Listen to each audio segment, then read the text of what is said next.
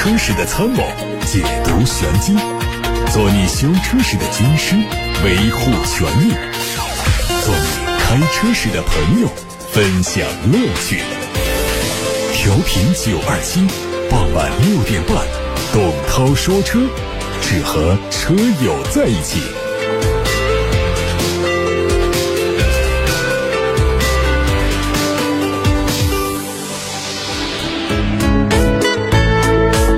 大家晚上好，新的一周又开始了。董涛说车，今天的直播到七点半结束。这之前，大家关于选车用车的问题都可以发到直播间来。董涛说车和董涛说车 Pro 这两个微信公众号可以留言，八六八六热线也可以看新闻。根据公安部公安交管服务群众服务发展十项便利措施相关部署，二零二三年六月一号起。全国首批三十六个城市将先行试点推行轻微交通事故线上视频快处服务。目前相关功能链接已经在交管幺二幺二三 APP 开通，六月一号起执行。使用这个功能的对象需要同时满足三个条件：由追尾、变道、未让行、违反交通信号、逆行、倒车和溜车等七种常见事故原因引起的轻微交通事故。第二个条件是当事人不存在无证酒驾、逃逸等违法行为，车辆。有交强险，而且状态正常。第三个条件是当事人手机支持视频对话。发生事故后，当事人可以现场通过交管幺二幺二三 APP 进行视频报警，系统自动定位事故地点信息。处理过程中，当事人持手机可以切换前后摄像头，现场配合取证，在交管部门指导下完成现场安全防护、损伤情况确认、现场信息采集。当事人可以通过交管幺二幺二三 APP 查看事故的处理进度，完成事故责任认定后，将通过手机短信告知当事人。当事人可以通过交管幺二幺二三 APP 查看事故。责任以及电子文书事故认定书不需要当事人签字。今年以来，小鹏汽车的体系和产品都进行了多次变革，但销量数据却没有传来捷报。根据小鹏发布的今年一季度未经审计财务数据，本季小鹏营收四十点三亿元，同比下滑百分之四十五点九，环比下滑百分之二十一点五；净亏损二十三点四亿元，同比扩大百分之三十七，环比收窄百分之一。相比去年同期，小鹏汽车营收接近腰斩。不仅如此，当季整体毛利率跌到。百分之一点七，同比降低了十点五个百分点。汽车毛利率更是跌到了负百分之二点五，而去年同期它有百分之十。销量数据方面，在二零二二年四季度总共交付了二点二万辆的全年最低之后呢，销量再度下跌到一季度的一点八二万辆，同比下降了百分之四十七，环比下降了百分之十七点九。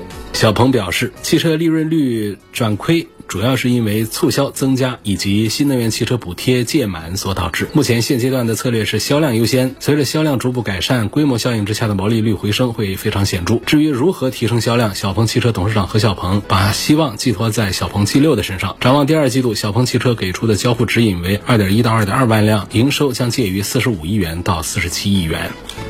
我们来播报一下，在这次二零二三武汉华中国际车展上的一些新闻资讯。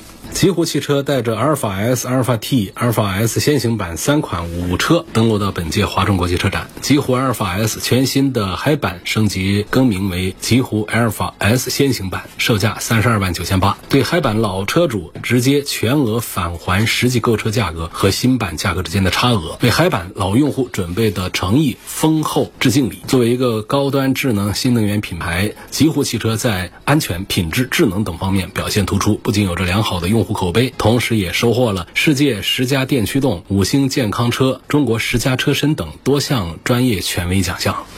蓝图追光在武汉区域正式上市，准续航和长续航版的售价分别是三十二万二千九和三十八万五千九。外观方面，它采用了修长匀称的溜背造型，看起来动感十足。动力单元全系标配前后双永磁同步电机，最大功率有三百七十五千瓦，最大扭矩七百三，零百加速只需要三点八秒，最高时速可以冲到每小时两百一十公里。在配置方面，拥有智能领航辅助驾驶系统，能够实现高速公路和城市快速路等场景的点到点智驾服务。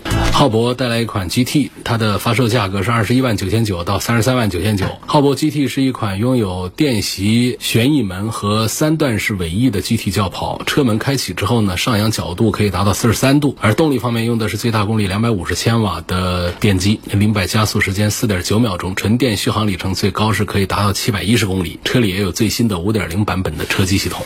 捷豹路虎带着旗下的多款车型登陆华中国际车展，全新一代揽胜售价一百四十二万八，全新一代揽胜运动版九十六万八，全新路虎卫士幺三零售价一百一十九万八。二三款的捷豹的 XFL 也上市了，售价在三十九万九千八到四十九万七千八。特别推出的鎏金版，在中网装饰框、下进气口装饰、车窗饰框还有尾门饰条等地方都以鎏金色来点缀，哑光漆经过多轮调试，呈现柔光色泽和均匀的纹理，让整车更具有现代感。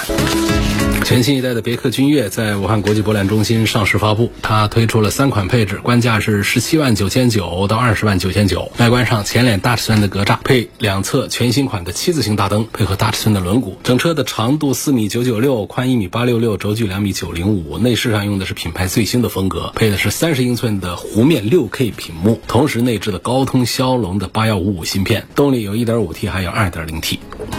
智己汽车带着智己 LS 七和智己 L 七登陆本届华中国际车展。智己 LS 七推了三种动力，六款车型，售价三十万九千八到四十五万九千八。LS 七全面换新的 MOS 二点零带来了直觉式的人机交互，具有盲区光效提醒、导航路口光效引导等功能，配合超大的一百零六度的前迥顶视野，还有可以升扬的智慧场景屏，还有全球首款一百二十一度的真零重力扶感座所以为用户带来安全、智能、舒适的驾乘体验。长城炮带来了2023款的乘用炮和2023款的商用炮，分别有汽油、柴油两个版本。23款的乘用炮售价十二万六千八到十六万六千八，二三款的商用炮售价九万九千八到十四万二千八。二三款乘用炮用的是 2.0T 加 8AT 的动力组合，有五连杆的后悬，还有 TOD 的智能四驱，有六个安全气囊，十四个雷达。全车还预留了多个改装接口和原车开关。2023款的商用炮用的是镀锌板的板材，底盘用的是高强度的 T 型车架和钢板弹簧，承载力同级领先。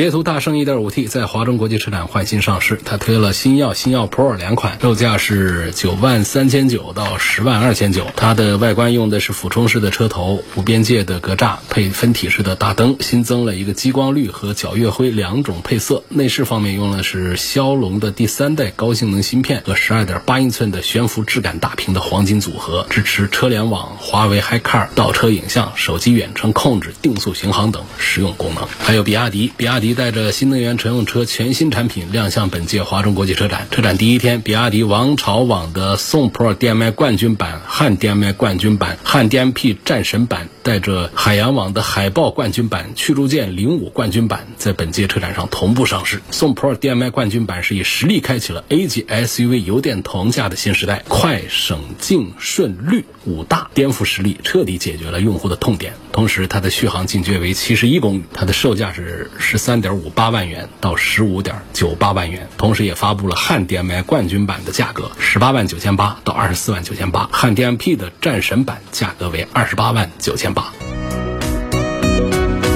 来看通过董涛说车后台，还有董涛说车 Pro 后台，大家提出的问题。有个网友叫花脸龙，他说：“涛哥好，两个月的时间我听了你几。”百期的干货，我是北京的油牌，主要家用，甚至没有上班代步的需求。感觉现在六月份出手是不是可以呢？之前奔着你推荐的 CRV 和荣放去看车，看下来觉得昂科威更合心意，但是很少听你说这个车是不是有什么明显的缺点，所以不推荐。希望能够仔细聊一聊。还有就是应该选它哪一款比较合适？其实，在节目当中推荐的次数呢，跟这个车的销量指数，还有就是大家的关注指数、提问是有密切的关系。这个提问的频次刚好如。果说我们把这个车型列个表的话呢，它其实和市场关注的，也就市场的销量的比例关系啊，是非常接近的。就是像 RAV4 和荣放，他们是相当的一个水平，他们每个月的销量大概是昂科威的两倍的样子。然而，当这个 CRV 和荣放卖两万台的时候呢，昂科威行情好的时候卖一万台。那么他们卖一万多台的时候呢，这个昂科威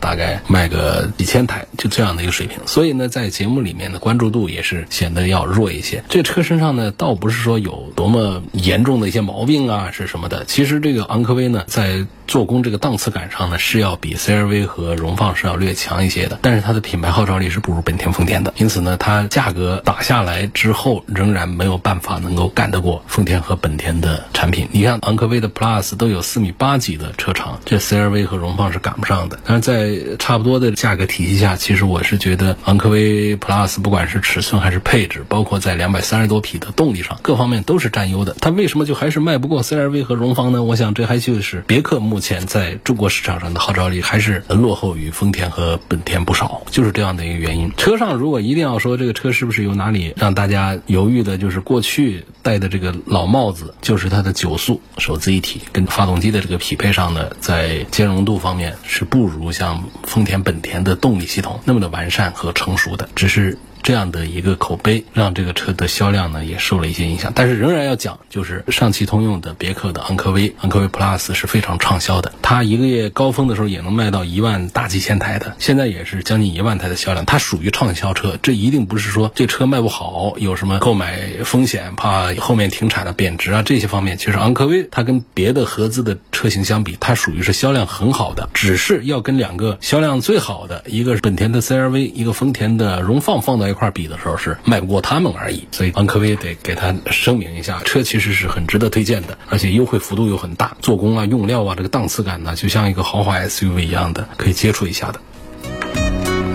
卡罗拉拉的旅行版国内上市了吗？武汉能买到了吗？没有，没有，这都是在国外的车展上出的消息，在国内不一定能够引进来，因为傻呀，引进来就卖不动了，怎么办呢？都在键盘上，都在手机上都叫好，哎呀，太漂亮了，就是不买它。这就是中国人对于旅行版的态度。你看街上有多少旅行版，只有极少数人真的是动真格的掏钱买了它，其他人没谁会说旅行版不好看，因为说不好看多丢人呢，这好像显得我不懂这个汽车文化一样的啊。所以大家都赞成这个旅行版好看。实际上，旅行版也是，起码这个卡罗拉，你买一个三厢卡罗拉走大街上就埋没。进去就一点都不出众，但是这个旅行版一上去的话还是比较吸睛的。但问题我们的消费者就是不买它。我们过去从比较早，比方说像早二十多年那个普桑上的这个旅行版，标致五零五的旅行版，然后到后来马六上的旅行版呢，到凯越上的旅行版，到现在就是那种十几二十几的这种旅行版，没有一个能够让厂家真正挣到钱。甚至于再早一点，连两厢车都挣不到钱，都靠的是很老实、很本分的三厢轿车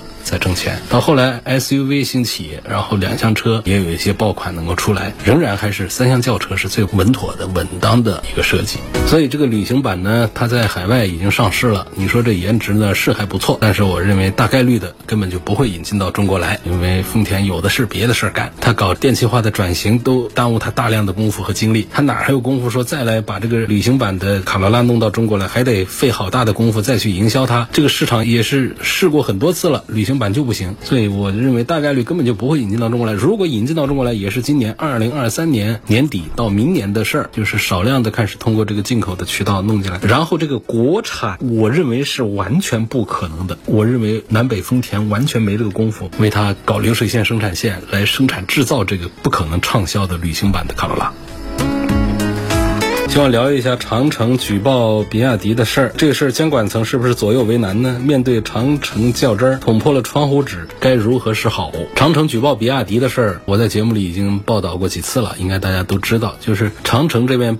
举报比亚迪的油电混合动力车型的油箱，它用的是常规压力的油箱，不是用的高压油箱。那么，这对于燃油发动机的使用频率不高的油箱来说呢，它是有那个油气溢出污染大气的这么一个风险的。而比亚迪这边说，我有办法让它不溢出到空气当中，我让它再参与燃烧，你管我呢？这俩就打个嘴仗。其实这个举报已经是一个多月之前的事儿了，就是已经向国家有关部门来举报了比亚迪，只是呢上个星期才。才把这个事儿呢往外捅出来，那捅出来这个比亚迪呢马上就反击了，大家都在看。那现在主流的观点认为说这事儿啊，长城比亚迪没有赢家。其实这事儿一放出来，两家的股票都大跌啊，比亚迪跌了三个多点呢，长城跌了四个多点。但是如果客观的、理性的来讲的话呢，这件事儿呢，最终的结果应该是四个方向吧。第一个就是长城举报属实，有关部门确认比亚迪相关车型排放不达标，那么比亚迪对相关车型召回。整改这个理论上呢，跟原来那个大众的排放门事件是雷同的。两大最畅销的比亚迪车型，秦 Plus DM-i 宋 Plus DM-i，如果都召回的话，哎呦，这个一大笔钱要让比亚迪很伤心，然后还可能会导致他们销量大跌。这是。是长城的一招打击比亚迪，这是一个。第二个方向呢，可能比亚迪它，因为我看到过未经证实的专利截屏，讲到比亚迪对于长压油箱的一个解决方案，可以达到排放标准，只是现在我没有看到正式的一个说法，说我的专利已经取得了还是怎样。那么就是说，第二个方向，如果比亚迪应用相关的专利的话，那么这个秦 Plus DMI、宋 Plus DMI 大概率它不会进行召回。那么长城举报比亚迪，为此产生的品牌影响、资本市场的动荡，可能要通过诉讼途径来解决。就比亚迪反过来要告长城。第三个呢？就是两个车企既往不咎，握手和好，就跟前两个星期刚发生一个事儿。其实，在今年年初呢，长安跟吉利是打过一架的，两家就是为这个一些车型设计上的，我忘了具体是一个什么车型上的，反正就是讲这个车型设计上呢有知识产权方面的一个纠纷，年初打架，然后呢不知道怎么搞的就握手了，两个一号走到一块儿，还签了框架合作协议，还要一起做一些事情。所以在车企各种可能性都有。我们讲长城举报比亚迪这个事儿的第三个走。走向呢，就是两家车企既往不咎，和好如初啊，就这样子的。第四个结果就是没有结果，实际上就是长城举报比亚迪已经过去一个多月，他没有取得具体的进展，只是长城把这个事儿爆出来之后，我们才关注他，才开始好像是在推动什么事儿，但很有可能就后续不了了之，最终被其他的热点新闻来取代。我想就应该这四个方向吧。有个网友他说，红旗的 H。Q 九跟其他的国产 MPV 比起来如何？看起来价格有一些高，但家里老人有国产情节，想买国产车。红旗的 HQ 九呢，实际上就是做了两个事儿，一个呢就是把这个品牌这个情怀这张牌打得还挺不错，所以老人会认。第二个呢，就是它在视觉体系上是做的中式的这种风格。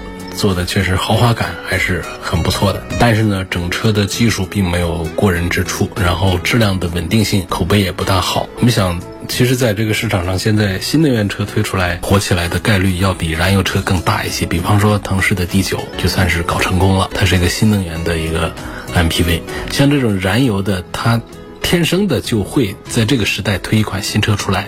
它去年下半年推的嘛，它天生就难一些，再加上呢，实际上这车上呢并没有什么狠的一些技术啊一些东西。当然，一个燃油车上这个技术上能够发展能够好到哪儿去？所以最终呢，这个车就成了一个在皮料啊，在内饰的这种档次感上啊下了一些功夫的一个车。整车的质量、口碑啊各方面都不大好。其实红旗整个也是在质量、口碑上出了问题。它前三年把二零二二年不说的话，前三年是连续增长。的三年，一年销售十万二十万的这个销量，全车系的车型加起来就一直往上走，但是到二零二二年就跌得很惨，这二零二三年已经过去了将近一半了，这个情况来看也并没有好转。所以作为红旗旗下打的这个 MPV 的话呢，如果价格再便宜一点的话呢，可能会比现在要好受一点。它现在一个月的销量应该是三位数吧，几百辆车，肯定是个亏钱的一个项目了。那就说现在它还用。情怀牌用品牌溢价来卖三十几万的这个车的话，那新能源的腾势 D 九，还有保值保有量更大的别克的 GL 八，还有价格更低的本田系奥德赛跟艾力绅等等，那还有我们自主品牌性价比更好的传奇的 M 九 M 八。你这些东西放到跟前的时候，这个红旗的，请问我除了买情怀，我还买什么呢？所以这个就是在这个车上，它的核心竞争力就只剩下了一杆红旗。为这个红旗买单的现在是三位数，个十百几百台车，我们。在这样的形势下的话，这个车它后面的销量就会，它刚出来的时候还卖过一千多台，一千一百多台一个月销量，刚出来是个新鲜感。就这几个月下来的话呢，基本上这个车是在一个下行的通道当中。那么为情怀买单，花三十几万来买这个车，老人要喜欢的话也可以。但是呢，作为这个年轻人的话，我还是主张其实可以看同价位的其他产品。刚才我已经都点过一遍名，那几个其实都比 H Q 九更值得买。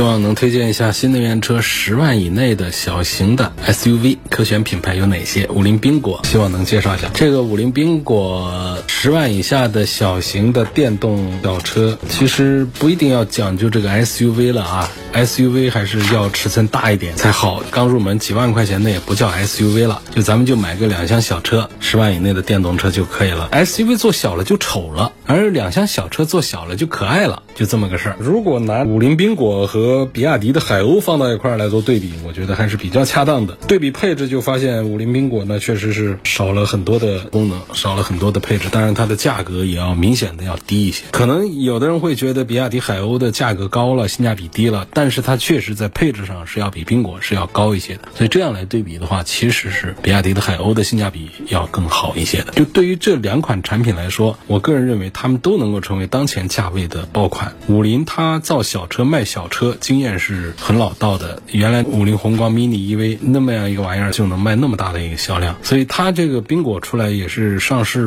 很快，一个月就销量就破万，这也足以证明缤果是很成功的。比亚迪的海鸥呢，也是目前最便宜的比亚迪纯电。那么从产品的综合性能来说呢，它的性价比是很高的，它肯定是不愁卖的。那么这两个产品呢，明显是有各自的特点。并且都是能够满足我们消费者审美的用车需求的产品。相比之下，五菱缤果更容易吸引女性消费者，而且它的购置门槛更低，是五万多还是六万多？反正要低一些。那比亚迪海鸥呢？它起价是七万多，所以我觉得比亚迪海鸥更适合。年轻的男性消费者群体，而且它的表现也更加的均衡全面一些。单纯以车型推荐来说的话呢，我个人认为呢，选那个七万八千八的比亚迪海鸥的自由版，因为它相对于入门版来说呢，贵五千块钱，但是呢，在配置方面提升明显，就马上值回票价了。对于宾果来说，可以考虑那个七万三千多的那个，反正七万多的。至于它再低的配置的那个两百公里入门版如果说我们没有很便利的充电条件的话呢，建议是不要考虑两百多，实际跑出来也就是百把公里，就是你家里也没有充电桩，单位也不方便充电，全指望在外边充电的话，你这个两百公里的车还是慎重考虑一下，要不然你老是在为充电着急。家里有就没问题了，家里有两百公里怕什么呢？你一天大多数这开这样的宾果车哪有一天跑两百公里的呢？一天就跑个十几二十公里。很多是这样子的，那就是快没电的时候，在家里停车位上就把电给充上了，这两百公里是没有焦虑的，没有问题的。这样的小入门车型，其实也不用指望它大，因为我们要的是便宜代步嘛。最贵的就是电池，你要让它续航长还不简单，使劲放电池，电池放上去，这车卖十几万了，那我们那不是又买不到入门版的几万块钱的纯电动车了吗？所以我支持这种两三百公里的续航表现，可以让我们更简单的、更容易的入手一台车。